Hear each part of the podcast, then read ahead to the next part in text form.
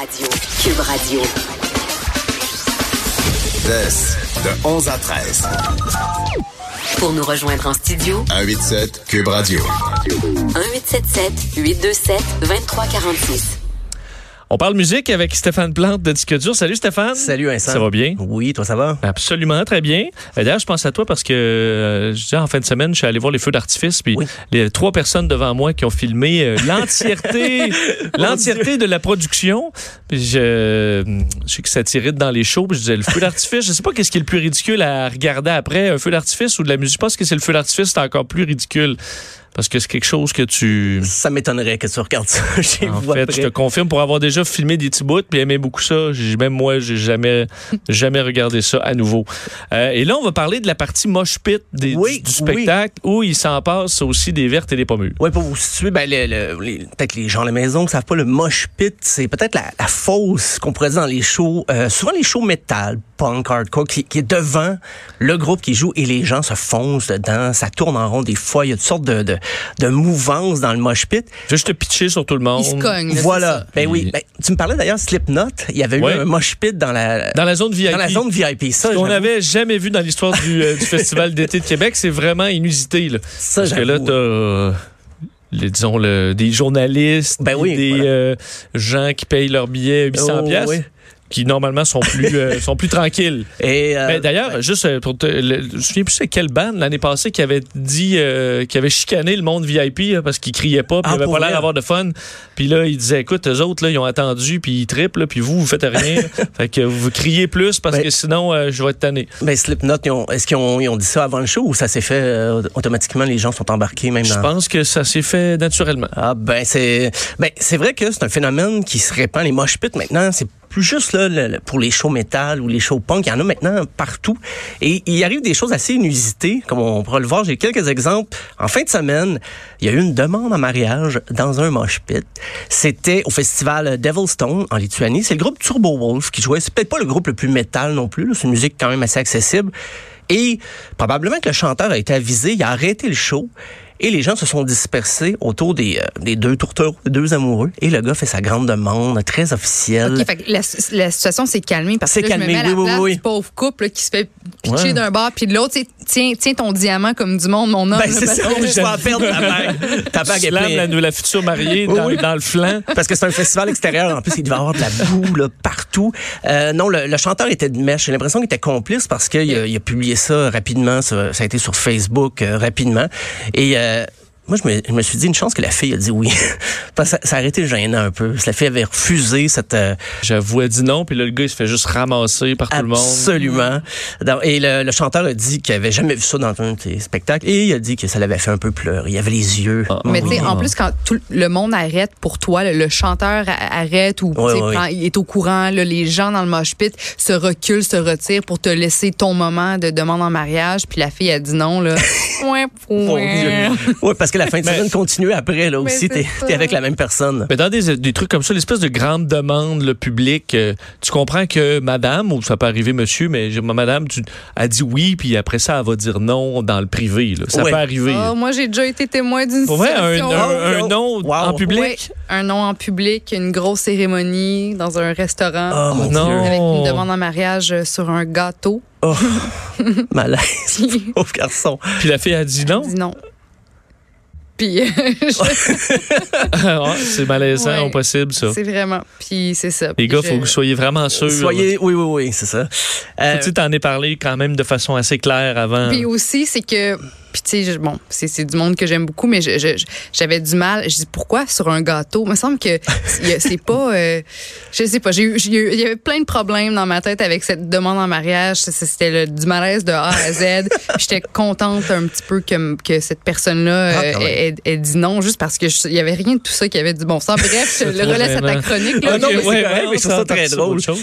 Euh, mais parlant de mosh pit, justement, il y avait Shaquille O'Neal en fin de semaine. Que, il s'était pas annoncé. Il, il s'est- pointé dans un festival, et ça, c'est drôle, c'est un festival techno en Belgique, le Tomorrowland. Euh, et sur l'extrait qu'on, sur Disque on l'a- publié, il danse, mais c'est vraiment pas comme sur le beat techno. Lui, il fait juste vraiment, là, il slam et il est baraqué, Shaquille O'Neal quand même, c'est un athlète oui, euh, oui. professionnel. Et d'habitude, il y a une certaine fraternité dans les dans les, les, les mosh pits, les gens se rentrent dedans, tout ça. Mais là, les gens, on dirait qu'ils ont peur de lui. Il est Mais, tellement là, je- mais je comprends. Fait qu'il y a un petit espace. Autour de lui, Oui, euh, mais lui, il continue à Il slame tout le monde, mais personne qui le oui, et la musique, la musique fait tellement pas. On dirait, on dirait une espèce de techno générique, là, comme le DJ du Pizz- Pizzadelic là, qui, euh, qui met de la musique, puis et ça marche pas. Et lui, il est convaincu que c'est c'est ce qu'il faut faire. C'est très drôle. Donc, et Ah, c'est quelqu'un qui filmait ça. Puis à un moment donné, il dit, mais, mais c'est Shaquille O'Neal. il était pas en vedette là, il était juste il est allé là comme visiteur, comme touriste en Belgique. Il y a quelqu'un qui a allumé. Mais, mais voyons donc, c'est Shaquille O'Neal. Ah ben, on filme ça et ça fait le tour euh, de la planète web. Il y avait une histoire, j'en ai parlé il y a deux semaines. C'est cette euh, histoire un peu coquine du couple pendant un spectacle euh, au festival Rock Slide. C'était Behemoth, le groupe métal, où euh, une fille... euh, a fait une pipe à son chum pendant Oui, le, ça, ça, oui, c'est le mosh ça. pit. Mais eux autres, ils n'ont pas demandé aux gens de se tasser, mais c'est arrivé tout seul. Les gens se sont fait se sont reculés. Ils ont dit, ben voyons, qu'est-ce qui se passe? Parce que tu veux pas voir ça de trop Tu près. veux pas là. voir ça de trop Non. près. C'est Et- quand même dangereux pour le, le, le gars à la limite. Aussi, là. oui, S'il y a oui, un oui. coup mal Un coup placé. dent mal puis, placé. ouais, ça te- Et c'est le chanteur qui, euh, lui, euh, ben, lui aussi a réagi un peu comme euh, le chanteur de Turbo Wolf. Il a dit, j'ai jamais vu, jamais vu ça. 30 ans de carrière, j'ai vu des gens m'insulter, j'ai vu des gens euh, enlever leur t-shirt puis me montrer leur sein, mais j'ai jamais, jamais, j'ai vu Mais ça. le chanteur, est-ce est-ce qu'il avait arrêté de chanter en- ou, ou il a juste continué ou est-ce que lui-même était ébahi devant cette scène euh, de, comme d'un ridicule euh, Lui a arrêté, Extrême, mais hein? le band a continué à jouer, le groupe a continué à jouer, mais tout le monde s'en est rendu compte à un moment donné du ridicule de la situation. Ben oui. Le groupe a arrêté de jouer. Il, il aime ça sur Facebook, puis euh, sur Instagram. Il, il dit, ah, ça doit être nos, nos chansons d'amour qui les ont inspirées. On s'entend que des chansons d'amour, là, on n'est pas dans le. Claude Barzotti, là, c'est vraiment, c'est Ouais. du métal extrême. Ah, mais il était inspiré, donc euh, c'était pas un petit bec ça joue, là, c'était vraiment, euh, il était intense le coup, il était intense. Euh, il y avait aussi le, le Vans Warp Tour en 2017, c'était à Orlando en Floride. Il y a un groupe Fit for a King, c'est- on parlait de métal chrétien hier, ça c'est un des groupes euh, métal chrétien de la scène actuelle. C'est un gars qui trouvait qu'il se faisait barbasser un peu trop. Il a pris une poubelle pour se protéger sur lui et il a foncé mais il voyait absolument rien. Donc ça a pris six secondes. La poubelle était euh, était plus sur lui. Lui est tombé. Mais les gens se sont servis de la poubelle comme un ballon de plage.